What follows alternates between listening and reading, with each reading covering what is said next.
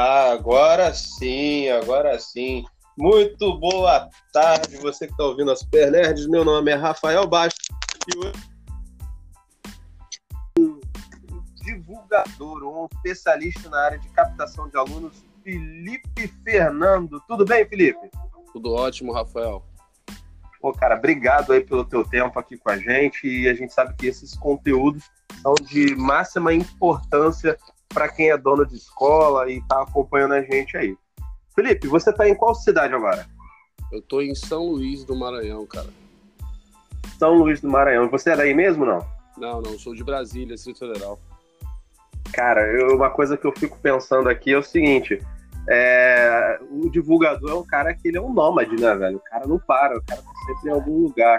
Você já deve ter conhecido bastante lugares aí pelo Brasil afora, não? É, conheci bastante, cara. Já tô há 11 anos aí nessa estrada. Já conheci um trecho bom, sabia? Pô, legal. Felipe, a gente vai, eu vou falar aqui de uns assuntos aqui, cara, que eu vou causar polêmica. Então tá preparado para defender a classe? Vai, cara, vamos lá. vamos lá. O lance é o seguinte. É, a gente sabe que o mercado do, do, de cursos profissionalizantes ele teve o seu melhor momento né, da década de 80 e 90, com o lançamento dos cursos é, de informática, para que naquela época o computador estava começando a ser acessível.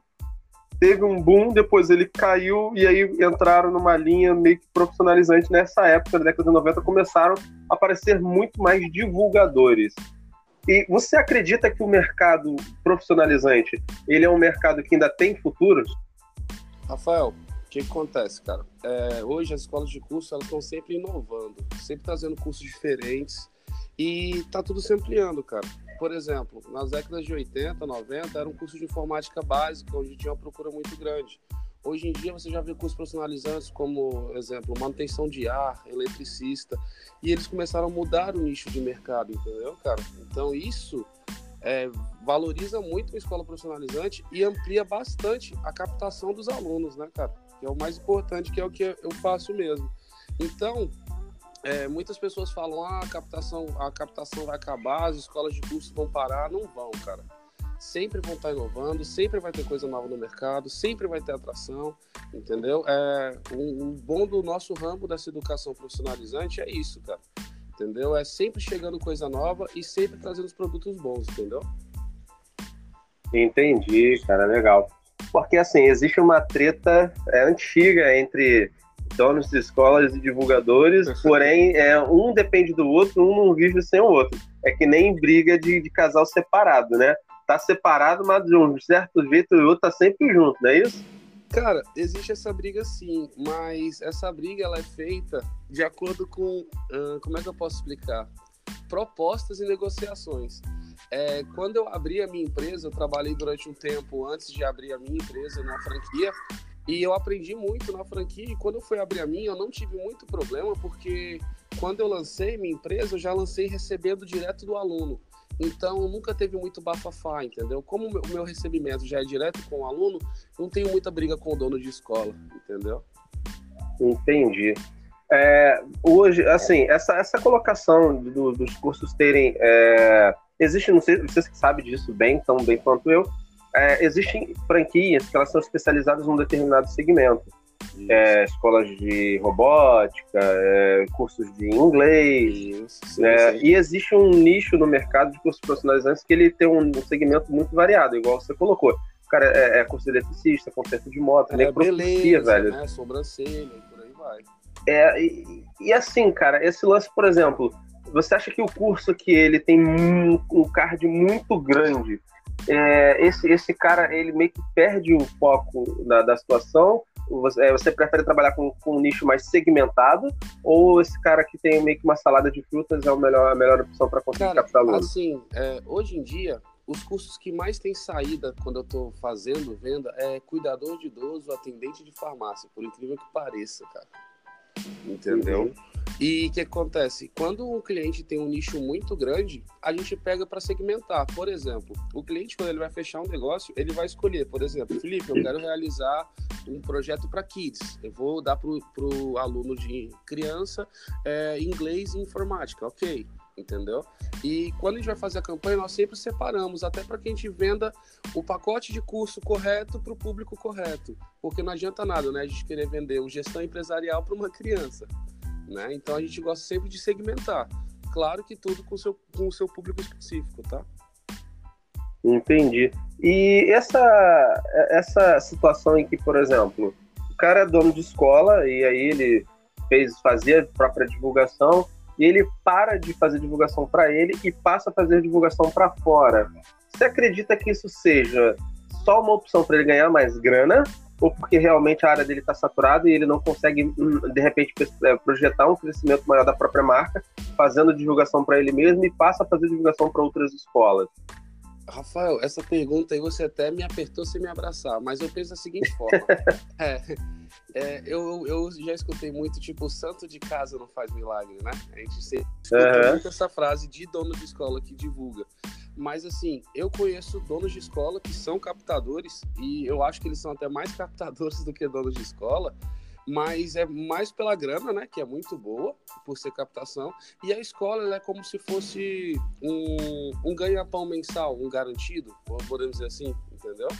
Mas não é um lucro horror, como era nos anos 80. Hoje uma escola de curso não dá esse lucro todo. Creio que é por isso que muitos donos de escola voltam a ser divulgadora. nem boto falando que eles estão indo para divulgar, eles estão voltando, porque com certeza eles já eram antes, entendeu? Ah, entendi. Então, na realidade, acontece o contrário, não é um êxodo do dono de escola para a divulgação. É o divulgador é. que passa a ter dono, para ser dono e de escola. Eu não sei se você reparou, mas ultimamente teve um estouro muito grande de polos, cara. É, a gente anda acompanhando muita gente fazendo abertura de polos, entendeu? Onde tem ah, um, um menor falar. gasto, né? O menor gasto e o maior retorno. Então, muitos divulgadores, inclusive, começaram a virar donos de polo. Sim, sim, sim, sim. É, essa, essa parte aí a gente vai entrar já já, a gente vai falar sobre polos também e vou precisar muito aí da tua visão sobre isso. É... Outra coisa também é a seguinte: é, quando, você, quando você faz um trabalho de divulgação, eu já ouvi muito falar sobre aquela situação do dono de escola e divulgador falar assim: ah, matrícula zerada, matrícula não zerada. O que, que é matrícula zerada? Esclarece pra gente que tem muito dono de escola que não sabe. Que fica aquela situação: é, é, matrícula zerada é pagar por, um, por uma venda que não existiu, que pode existir. Como é que você vê isso e como é que você é, orientaria o dono de escola a proceder em relação a esse assunto aí que normalmente é pano para galho, mano, pra manga, né? Cara, é, essa história das matrículas zeradas é dos papéis, né? Não são matrículas, são papéis e tudo mais. Sim. O que, que acontece, cara? Ó, o, a matrícula zerada que o dono de escola fala é aquela matrícula que não deu nenhuma entrada, né? A pessoa foi preencher um contrato normal, mas ela não pagou nada no ato da inscrição, certo? E o que, que eu faço? Toda divulgação que eu realizo, eu cobro alguma taxa de inscrição, já parando, entendeu? Porque a gente sabe que quem paga, tem, a chance de ficar é bem maior do que quem não deu nada, né? Então, uhum. o que, que eu aconselho? Quando for fazer uma captação, procure captadores que já cobram alguma coisa. Até para que o dono de escola evite, né, cara, algum problema depois, posteriormente, de zeradas. Entendeu? Então, ah. sempre faça matrícula não tem como. Às vezes vai acontecer de, ah, eu não tenho nem a taxa de inscrição. Poxa, o divulgador ele sabe desenrolar, ele vai colocar um dia de prazo, vai conseguir receber para que evite o transtorno das matrículas zeradas, tá? Ah, sim, sim, sim. É... Você já viu dar muito problema em relação a isso? Cara, eu já vi de você de divulgador fazer 380 matrículas, aí das 380, 280 são zeradas, aí ele perde 60% de alunos e aí o divulgador cobra um, um desconto, né, em cima do, das parcelas lá que ficou para trás, aí dá um problema da peste. Você trabalha assim, não? Não, eu trabalho recebendo direto do aluno. O aluno que não paga a primeira parcela para mim, ele paga a taxa de inscrição e eu emito um boleto bancário e dou direto pro aluno, entendeu? Pô, legal, bacana. E você falou que já está há alguns anos nesse mercado. Pretende continuar nesse mercado aí por mais muitos anos, abrir, abrir novas frentes de captação, ampliar o time? É, então, tem expectativa já... nesse mercado? hoje eu já tenho um time, né? E eu também presto serviço para outros captadores no ramo digital. Alguns, alguns captadores parceiros também utilizam a macro digital comigo. E eu tenho uma equipe de macro captadores, entendeu? Hoje, graças a Deus. E estamos aí, firme e forte. Eu não, assim, eu não pretendo sair, não. Eu pretendo sempre ampliar. Essa é a minha intenção, cara. E o que, que você acha, agora puxando um pouco de sardinha para o meu lado, não precisa elogiar, nem se criticar, se quiser, fique à vontade. Mas a gente quer aqui realmente a, a, o posicionamento do que pensa o Felipe, sem vírgula, sem ponto, reticência nem nada. Felipe, reto e direto, o que, que você acha do mercado de cursos online entrando agora nesse formato que a gente está, é, podendo atender o aluno em casa? Isso na visão do captador. Você acha que é mais fácil para o captador ou curso ficou até mais difícil? Não, no meu, no meu ponto de vista, você amplia um leque de opções, entendeu? Porque, por exemplo, às vezes o aluno não pode estudar presencial, você pode fazer uma venda EAD para ele, entendeu? Então você acaba deixando ele sem saída de falar não, certo? Você pode muito bem pegar qualquer empresa de curso que tem parceria com, vamos dar o exemplo da Supernerds, né? Que é uma empresa de online. Então, a empresa tem a parceria contigo, o aluno não tem tempo nenhum para ir na escola, ele vai no EAD e faz o curso dele com a mesma qualidade de ensino, entendeu? Creio eu, é. cara, que você consegue aprender de qualquer maneira, basta você querer, entendeu?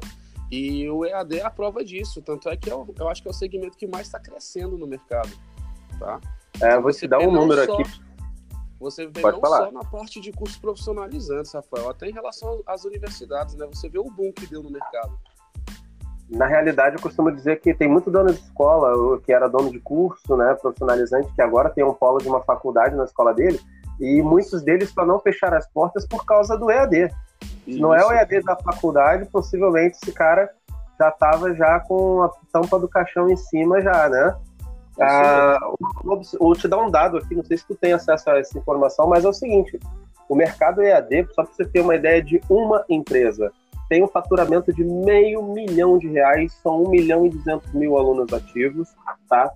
É, que na verdade faz parte do, do, grupo Folha, né, de São Paulo, e esse grupo que também é dono de uma maquininha de cartão, que é dono de uma gráfica gigantesca do parque gráfico, os caras agora estão no mercado de ensino digital, faturando mais de meio milhão de reais, cobrando 30 reais por mês, cara. Sabe? Não, é um valor. E eu vou te falar, isso é só o começo.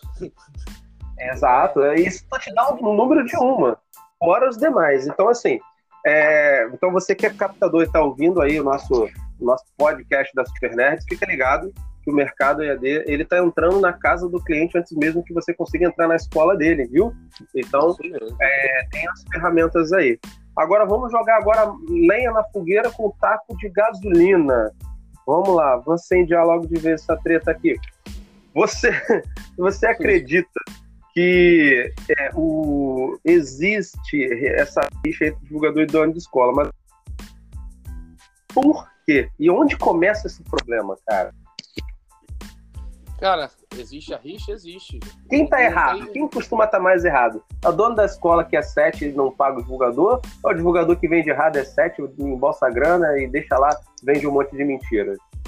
Cara, então, é, a gente sempre fala muito sobre. Essa é uma polêmica que vai ser que nem quem nasceu primeiro, o ovo ou a galinha.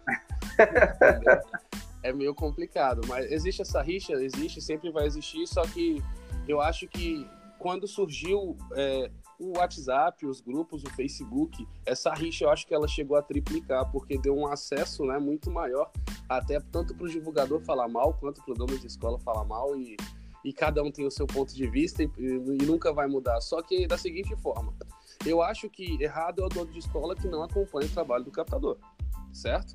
Que caso ele for reclamar, ele tem que estar em cima para poder ser, né, cobrar o que foi combinado. E errado é o captador que faz a cagada, fala o que ele quer, né? Promete mundos e fundos. Não sei se você já ouviu falar, mas teve captador que já prometeu até viagem para Disney, meu amigo. já ouvi falar uma parada é, dessa aí então, já é, o negócio é sinistro. Beto Carreiro Word é chinelo, entendeu? É, os caras eles esqueciam de vender um pouco o curso e vendia mais o benefício de viajar, entendeu? É, e é isso que queimava muito o mercado, cara. E hoje em dia, é, creio eu que quem ainda está no, no, mercado são quem pessoas que trabalham de maneira correta, entendeu? Vai existir essa rixa, sempre vai, porque nem Deus agradou a todos. Imagina você conseguir agradar vários donos de escola, entendeu? Só que o que eu deixo sempre em aberto é isso. É, não tem divulgador perfeito e não tem dono de escola perfeito. Só que nesse nicho de mercado existem divulgadores picaretas e também existem donos de escola picareta, entendeu? A gente vê isso no dia a dia. Então não tem assim, Felipe, você é divulgador, você vai defender a classe da divulgação? Defendo, cara. Só que eu também tenho que defender a parte do meu cliente, porque se no erro não foi dele, eu não vou ficar do lado de quem tá errado, entendeu? Então, isso, isso. Tá? Felipe, e como é que tá esse acesso às escolas? Aconteceu umas situações lá em São Paulo, em Suzano, né? Que invadiram a escola e tal. E apesar da gente saber que os divulgadores são pessoas de, da sua grande maioria, excelentíssimas, né? Pessoas que, que fazem um trabalho que às vezes o divulgador é mal visto, mas ele faz um trabalho que é ótimo para a comunidade porque ele está levando a educação. Sim, uma parte social não. também, não só educacional, mas social também, de acordo social, com o porque é, é, ele que é o gatilho para fazer o pai fazer o filho estudar mais. Então, na verdade, o divulgador ele tem um mérito absurdo aí na, na e competente mesmo, né? Na, ele tem uma competência excelentíssima na hora de que isso tudo acontece. Então o divulgador deve ficar muito orgulhoso da função dele e quando ele vê que aquela escola encheu de alunos, não pela grana só, mas principalmente porque daqui a um ano, dois, aquele cara vai sair com certificado de uma profissão extra. Mas como é que foi esse acesso às escolas, cara? Gerou uma dificuldade oh, maior? Já existia, né? assim, né? É, sim. É, geralmente, em capitais, a dificuldade é sempre maior de entrada em escola, tá? É, geralmente é sempre em capitais, cidades grandes, metropolitanas, né? Agora, já interiores, eu não senti nenhuma diferença, tá? Não senti diferença nenhuma. É, agora, agora, cidades grandes, é, tá osso, cara. Eu falo para você porque eu tô com a equipe em Brasília, é, no, no, entorno de Brasília, tem cidade que não entra mais, entendeu? Entrava e não entra mais. Não só devido à tragédia, mas também devido ao mercado que alguém chegou lá e fez, né? Falou que não devia, prometeu que não, não podia dar e não consegue mais entrar. Então, a tragédia é, pode, ter, pode ter acontecido, mas na minha opinião ela não influenciou na entrada das escolas, tá? Não influenciou. Ah, entendi, entendi. É, hoje, né, a gente está falando aí, estamos indo para o meado do ano 2019, né? O ano passou muito rápido. Ah, você, você tem visto é, esse crescimento? Ah, você acha que o mercado profissionalizante ele deu uma estagnada ou os números continuaram crescendo, não sofreram tanto? Você acha que, até pelo teu, teu trabalho, você sentiu diferença de um ano para o outro? Cara, eu não senti diferença. É, são projetos, né, Rafael? Então, quando a gente vê que um projeto não está tendo o mesmo efeito, a gente vai fazer o quê? Vai melhorar, vai alterar, vai trocar, né? Então, a gente vai de acordo com o mercado. Se você vê que aquilo não está funcionando, vamos para o plano B, vamos para o plano C. Como exemplo, antigamente a gente só escutava sobre macro captação, né? São escolas. E hoje em dia a gente escuta já sobre macro digital até mais do que macro escolar, entendeu? Então é onde a gente vê que o nicho está sempre, tá? Sempre mudando e crescendo. Então, na minha opinião, não vai mudar, cara. Vai sempre crescer e não vai estagnar. Você falou sobre macro digital. Essa galera que faz a macro digital, divulgadores, eles são os caras que estudam a área de, de marketing digital para fazer? Ou um aprendeu com o outro, o outro com um e assim vai? Lá vai que vai. Cara, assim, é, eu tenho alguns amigos que estudam bastante sobre o marketing digital. Eu sou um deles, eu sou um cara que eu paguei muito curso EAD para aprender, tá? É, chega até a ser engraçado, mas não dá para fazer presencial, a gente trabalha viajando, né? Então, é, assim, vou falar por mim. Eu, eu vou até citar nomes. Marcos Lopes é um cara que estuda muito sobre o, o marketing digital. Diego Nubin, entendeu? É, até a Dai, Daiane. Então, são pessoas que eu sei que vão e sabem o que estão fazendo. Eles sabem por que, que o lead está ficando caro, sabem por que, que não está tendo retorno, como eu também sei. Então a gente sempre pesquisa para ter um diferencial dentro das nossas fanpages, né? E também tem os divulgadores que copiam e colam, né? Tipo assim, não, vou fazer aqui, vou fazer desse jeito aqui. Por isso que eu te falei que hoje em dia é, eu tenho muitos divulgadores parceiros, né? Porque eles, às vezes eles não sabem como utilizar digital, aí eles procuram o meu serviço para realizar o trabalho deles com qualidade, entendeu?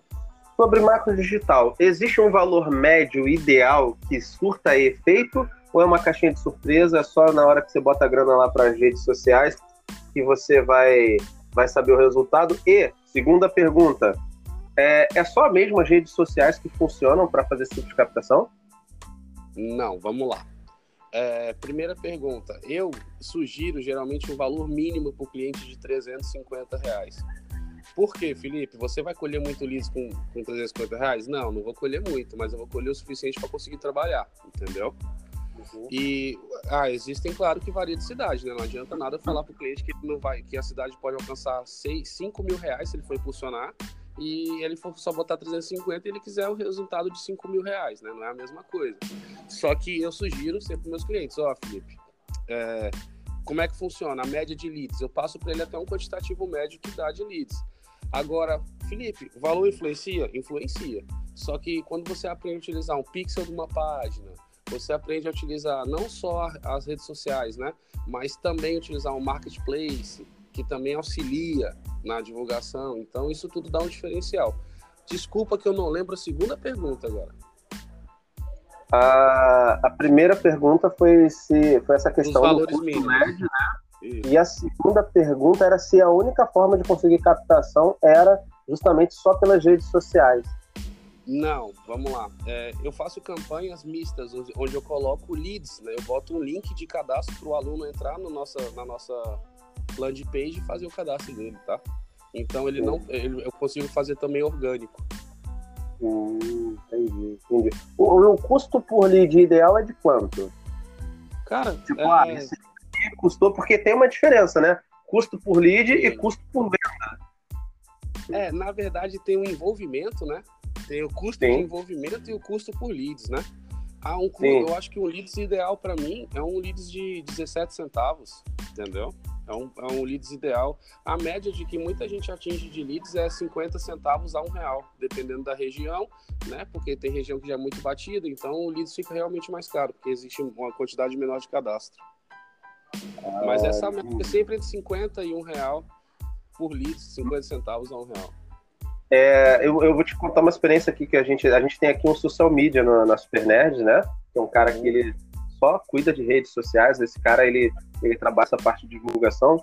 É, já conseguiu um resultado numa, num estado, numa cidade de investimento de 50 reais, que são os investimentos testes, né? Para 10, acho que uma semana, o cara conseguiu captar 100, mais de 100 contatos, eu acho que foi um número especial Bom. de caramba. Uhum. E no mesmo cara, com a mesma campanha, veio para São Paulo, conseguiu numa cidade também o mesmo resultado, e na cidade do lado ele conseguiu menos de 50 contatos. Né? É, mas aí, assusta, mas, né? Aí... A rede social ela assusta muito. É, às vezes você. Cara, eu, no começo do macro digital, eu lembro que você gastava coisa de 300, 400 reais, você tinha 1.500 leads, 2.000 leads. Muito fácil. Hoje em dia, você com 400, 500 reais, você não atinge isso. Até porque o Facebook, né, tá sempre alterando a forma de análise. Tanto é que agora, não sei se você está sabendo, mas dia 30 do 4 vai ter uma nova reforma do Facebook ainda, vai ter umas, vai ter umas mudanças aí sobre funcionamento de novo. É, e assim, é, eu estava assistindo o irmão do Mairo Vergara, não me lembro o nome dele agora, vou, enquanto a gente vai começar a pesquisar aqui, e ele que cuida da rede social né, do, do Mairo. E ele falou que a melhor maneira de se aprender sobre o Facebook é, é literalmente ler, né? O, aquela, aquela área do, do, do Facebook que faz, explica é, né, sobre se, Pedro Sobral é, se a gente parar para analisar, o Facebook ele fornece o próprio curso para você aprender a funcionar da maneira correta, entendeu? Ele te dá todas as chaves. Então, às vezes, é, às vezes a pessoa não faz o trabalho por preguiça, nada mais, nada menos do que preguiça, tá bom? Eu juro então, que você porque... tentei ler, mas aquela jossa é muita coisa no, no meio do é, caminho, é, é muito... tanto que abre para lá, abre para cá, que eu já não sabia mais onde eu tava. Isso, é, é muita burocracia, porque eles ensinam, né, pelo gerenciador de contas e tudo mais. Só que, exemplo, é aquele negócio, Rafael, quem quer, né? Vai, sim, sim. vai até o final. Pergunta pode falar. chave. Fala, pode falar. Pode falar, não. Já encerrei. Aqui. Pergunta chave. Camila Porto ou Érico Rocha? Putz. ou Nossa. Érico Rocha. Érico Rocha. Ó, pra quem não sabe, fazer um jabá aqui, light aqui pro Érico. Érico, meu amigo, vamos lá Dia 6, 8 e 10 de maio, aqui no Rio de Janeiro, tá rolando Masterclass. Quem quiser participar, entra no site do Érico. Tá sendo, já tá vendo, já tá, acho que já terminou o primeiro lote, tem, tá rolando o segundo e o terceiro. Quem quiser participar, vale a pena e a gente se encontra lá. Mas volta aqui, saiu do Jabá. Valeu, Érico. Precisa, essa foi de graça. É, vamos lá. É, você, você, você, quando você vê um dono de escola, que a situação dele tá crítica lá, já tá né, meio fecha no fecha, e você vê que ele tá muito queimado na escola, mesmo assim você faz o trabalho, ou você orienta o cara de uma forma diferente? Porque tem isso também, né, cara? Às vezes o cara te vê numa campanha que você fez 200, 300 matrículas e o cara te leva para a cidade dele, chega lá na hora, o cara tá queimado até. Aí tá ó. Comemoração aqui em Angra dos Reis. É, então, é feriado. Liga não. Essa, é. essa pergunta tua foi ótima. Né? E aí, concluindo, e quando esse cara ele tá nessa situação, ele tu não consegue fazer um resultado, como é que é essa situação, cara? Já passou por Na isso? Na verdade, o que, o que mais acontece é isso. O dono de escola nunca fala que a cidade dele é queimada. E sempre os últimos resultados que ele teve foram maravilhosos. Até você descobrir a verdade, entendeu? Isso é normal, isso acontece muito, não é pouco não. A gente cansa de ver dono de escola virar pra gente quando começa a semana, ele vira e fala assim: Nossa, a última campanha aqui eu fiz 90 inscrições. Aí você começa a bater papo, e você descobre quem foi o último captador que fez lá, e coincidentemente, se esse captador é teu amigo, aí tu bate um papo com o cara e fala: Caramba, velho, eu fiz 19 matrículas aí. Entendeu? Captador aí... mente muito resultado, cara. Oi? Captador e dono de escola mente muito resultado? Cara, assim, mente pra caramba. eu não vou mentir, não. Eu já vi cada coisa milagrosa. É, eu já vi até coisa de mil matrículas num dia, nesses anos, assim, não é no. Não tô falando de anos 80, não, que era normal. Eu tô falando de. Tem pessoas hoje em dia que postam 300 e poucas matrículas. Opa, cadê o nosso sinal aqui? Matrículas. Entendi. E você? Você costuma entregar uma média de quantas matrículas dentro dos trabalhos que você já faz? Cara, eu, eu gosto de trabalhar sempre numa média de 80 matrículas. É um número razoável, um número bom, um número bom, cara. cara Dado eu... o mercado como ele tá, 80 matrículas, é um, é um número bom. Sim, e claro que as matrículas, elas sempre vão variar do ticket, entendeu? Então, de acordo com o ticket e da região, você vai conseguir mais ou menos. Por exemplo, região norte e nordeste é uma região muito boa de se trabalhar, onde você tem um ticket de matrícula muito alto, não em relação a valor, mas de quantidade, entendeu? Já os valores uhum. são mais baixos. Já no Rio Grande do Sul, o ticket já de valor é maior e você faz um quantitativo de matrícula bom também, entendeu? Então eu gosto dessa média de 80, eu acho que 80 deixa todo mundo feliz e garante seu pão, entendeu? De cada dia. Quando você. É, é, quando você. Ah, sim, sim, uma outra pergunta antes dessa. Ah, essa, essa questão do divulgador, é, a escola ela tem, tem divulgador que você tem que pagar passagem, estadia, alimentação, deslocamento. Tá aí o cara leva 100%. Aí, aí você, o cara leva 100% da primeira e o, dono da escola, quando vê. Eu já vi isso, isso acontecer, tem um exemplo disso aí num dos grupos, e o dono da escola fica desesperado, que vê ele gastou o que ele não tinha, o divulgador arrebentou, botou grana no bolso, e no outro mês a mágica sumiu, né? Aquele número gigantesco caiu para 20% da realidade. E me diz é uma coisa. Quando é isso acontece, existe alguma fórmula do dono da escola não ter um risco de prejuízo muito grande, cara? Sim, ele, é, o divulgador receber direto do aluno, cara. Porque o prejuízo do o grande prejuízo do dono de escola é o seguinte: quando dá um estouro desse, ele arcou com tudo, ele não, ele vai vender bolsa, né? Que é uma polêmica ótima também, né? Que tem hoje em dia. Vou falar disso também. É, e ele vende muita bolsa e tem uma evasão alta, aí começa aquela confusão toda. Então, quando você recebe direto do aluno, você faz uma matrícula e fica coisa mais saudável. O divulgador não vai querer fazer tanta englomação, né, para receber aquela grana, vai querer fazer uma venda correta para que tenha um recebimento dessa venda, tá? E é por isso que eu te falo, uma campanha normal, um, um, uma pessoa que trabalha normal, ela não consegue fazer 200 matrículas sadias em um dia. Sadias que eu falo, é você fazer um atendimento dentro da própria unidade, entendeu? Tem que ter muita estrutura, certo? Então, por isso que eu trabalho sempre com ticket onde você consiga matricular o que você consegue atender bem. É legal quando a gente faz 120 matrículas, 150, é massa, é top, é um, né? É uma coisa maravilhosa. Só que você vai ter uma perca maior, porque você já vai começar a dar uma palestra, onde você já perde até pessoas que você estivesse atendendo no tete a tete. Você poderia estar revertendo uma venda, entendeu?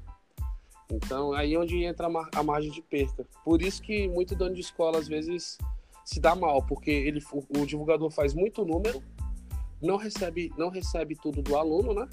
E ainda pega um cheque do dono de escola, ou passa o cartão do dono de escola, ou recebe em bolsa. Aí quando o dono da escola vê, tem que devolver dinheiro de máquina de cartão pro, pro aluno e começa aquele BO todo que a gente já sabe como é que é o procedimento. Sobre bolsas, cara, eu vejo rolando muita conversa sobre isso.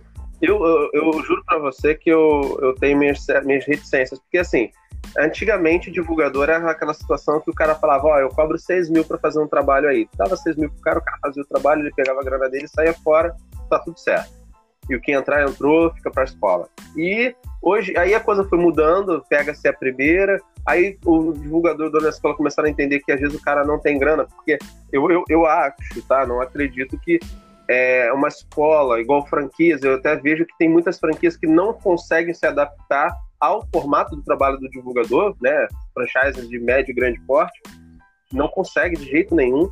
E por isso não tem divulgadores fazendo tantas franquias assim, a não ser aquela que é menor e é mais, tem mais autonomia para decidir. Mas essa questão da bolsa, eu já vi dar muito BO falando sobre essa questão aí, que divulgador recebeu, e aí o cara cancelou, quer o dinheiro de volta, o dono da escola tem que botar a mão no bolso para devolver. E o dono da escola ficou no prejuízo. Cara, como é que resolve isso? E como que é exatamente a negociação da bolsa, cara? Cara, a negociação da bolsa, ela varia muito de captação para de dono de escola para dono de escola. Por exemplo, eu não costumo vender bolsa, mas quando eu faço venda de bolsa, ah, exemplo, o de escola diz, Felipe, você pode dividir comigo, metade da bolsa fica para mim, metade da bolsa fica para você, para me ajudar na despesa? Beleza, é um acordo, né?